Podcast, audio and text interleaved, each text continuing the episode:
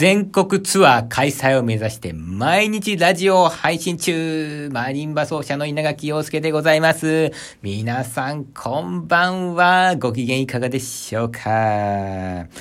はい、ということでございまして、こちらのラジオはですね、冒頭申し上げた通り、全国ツアーの開催に向けて私、長木陽介が毎日必死で配信しているラジオでございますので、皆さん応援のほどよろしくお願いいたします。えー、質問を送るというボタンからですね、どんどんどんどんお便り送ってください。そして、ツイッターとかインスタグラムでどんどんどんどん拡散していただいてですね、こちらのラジオ、稲垣陽介のマリンバ話、世界的ブームを作っていこうじゃありませんか皆さんどうぞよろしくお願いいたしますということで今日も選挙の演説を終えましたところで本題に入っていきたいと思うんでございますけどもね。えー、昨日は成田為蔵さんの人生ということでね、えー、こう、お話をしてきたんですけどね。やっぱこう一人の人生をね、まあ昨日もそんな詳しく話したわけじゃないですけども、話すっていうのはなかなか面白いですね。その人、その人の、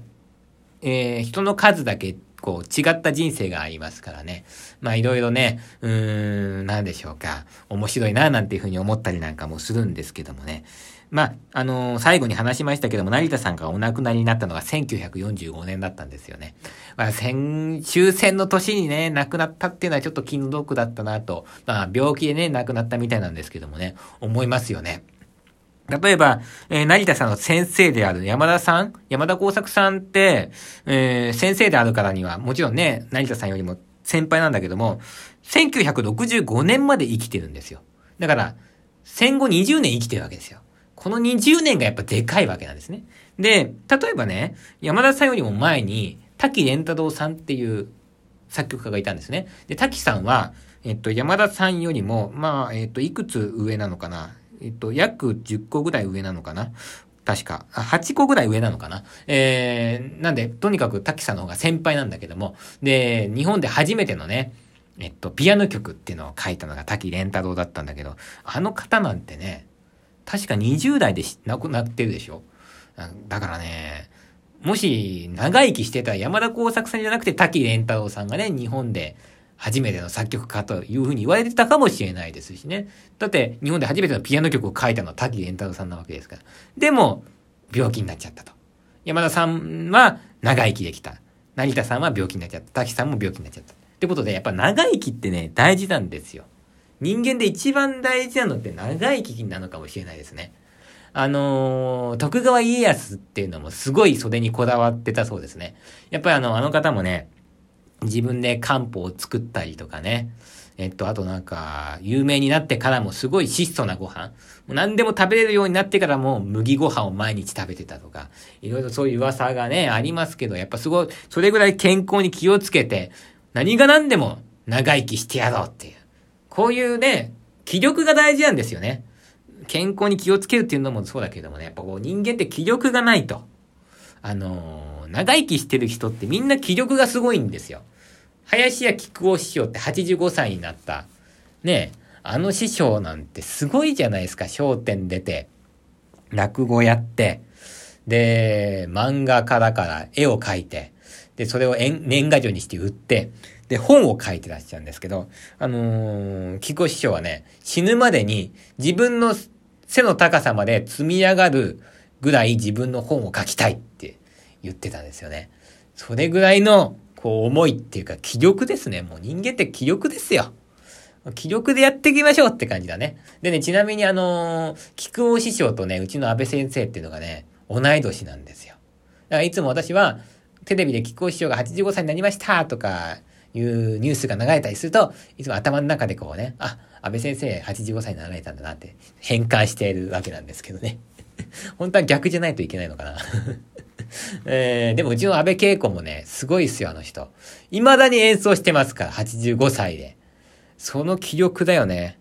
そこを私はね、やっぱね、安倍恵子から見習ってますからね。えー、なんかあのもう先生が抜けちゃってますけどね。安倍恵子って呼び捨てになってますけど。先生聞いてないだろうな。聞いてたら恐ろしいな。ということでございまして、長生きっていうのはやっぱ大事だなって。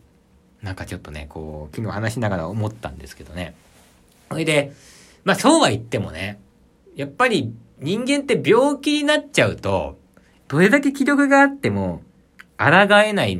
ていうところもあると思うんですよ。だから、やっぱり、元気でいられるうちはね、全力でやるっていうのは、本当にね、あのー、本当にやっていかなきゃいけないなと思うんだけども、あのー、さ、この間さ、あのー、円楽師匠っがお亡くなりになったじゃないですか。で、円楽師匠って亡くなる1ヶ月前ぐらいですかね。8月に国立演芸場の講座に上がってるんですよ。ずっと病気で休まれてて、で、上がって、で、その時にね、翔太師匠が、いや、円楽師匠、そんな講座復帰は無理なさらないで、もっと休んでからやってくださいって言ったそうなんですけど、だけど俺は出るって言って出たそうなんですね。それで、えー、お亡くなりになっちゃったんです。それが最後の講座になってお亡くなりになっちゃって、で、後から、翔太師匠がおっしゃってたのが、いやー、私はちょっと止めたんだけども、円楽師匠っていうのは、こう、先をこうね、見ていく力がある師匠だったから、まあ、もしかしたら、まあ私はもう先が長くないと思って、もう立てる時に講座に立とうと。そういう決意のもとで立ったのかもね。だから、あの時ね、最後の講座に立っててよかったな、みたいな話をね、まあしてましてですね。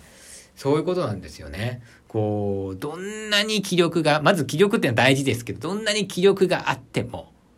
病気っていうのはね、あ、もう死んじゃうかもしれないって、まあそういう状態になったことないからわかんないですけど、多分人間ってこう、なんかこう、感づくんでしょうね。だから成田さんも最後に浜辺の歌を変奏曲にして、ね、ピアノ独奏用に書いたって話をしたじゃないですか。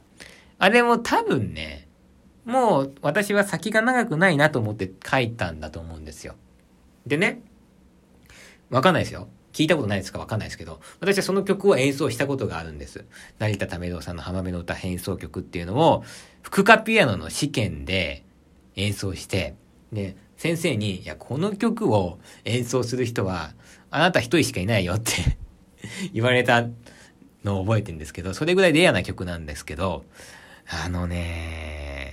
すごい切ない感じで終わるんですよね。わあ、もう寂しいって感じで。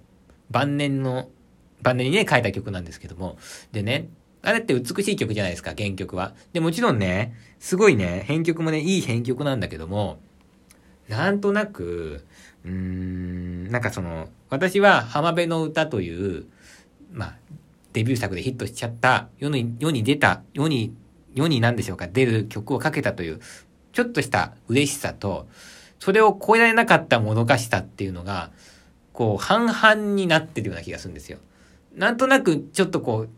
このね、昨日も話しましたけども、あの、成田さんっていうのはずっと浜辺の歌がね、嫌いだったんですよね。もうこんなデビュー作がヒットしちゃって、もう参ったって感じで。だから、いや、この宿は浜辺の歌みたいなのと、いや、でも俺はこのデビュー作かけたぜ、みたいな。こんな美しいんですよ、みたいなとこも見せて、みたいな。それがね、両方と混ざってるのがですね、成田さんがね、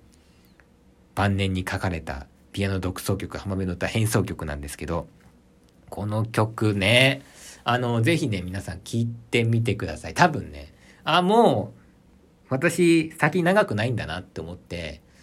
結局これしか書けなかったけども、じゃあこれに対する自分の思いを両方ぶつけてみようみたいな感じで書いたんじゃないかな。多分ね、わかんないけど、多分、あの、人間ってさ、ほら、二つのね、気持ちが同時に、こう、発生する生き物じゃないですか。なんとなく、嬉しいっていう、でも本当100%嬉しいって時ってあんまないでしょ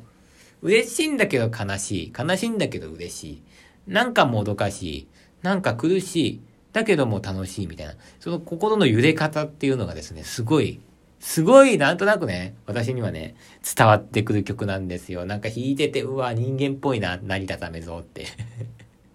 最後の終わり方とかね、もう、すごい、もう、シーンって感じでね。あの、マーダーのシンフォニーみたいな感じ。あんな感じでね、終わっていくんですよね。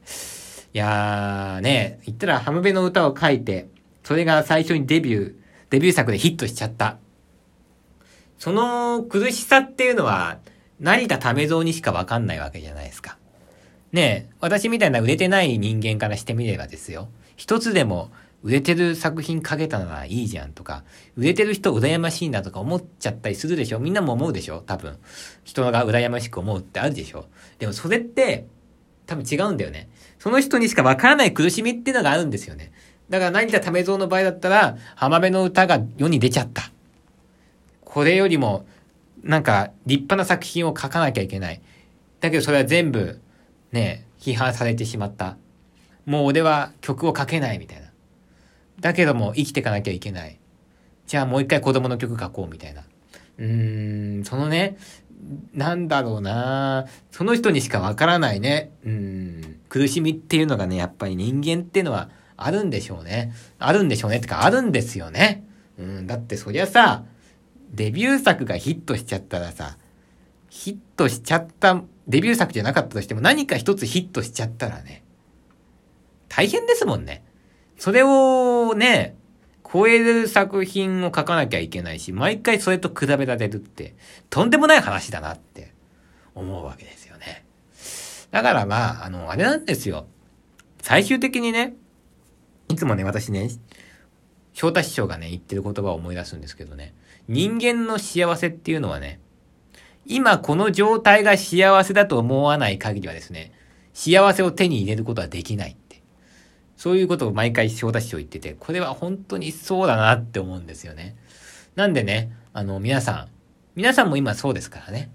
えー、このラジオを聴いてる、この今この状態が幸せなんで、明日もですね、幸せを噛み締めてね、もっと上手い人ラジオ聞きたいとか、もっと有名人のラジオを聞きたいとか、そういうふうに思わないで、今が幸せだと思って、幸せを噛み締めて、稲垣陽介のラジオを聞いていただけますと嬉しく思います。私も明日から幸せを噛み締めて、毎日ラジオ配信していきたいと思います。これは本心です。わかんないけど。じゃあ、また明日。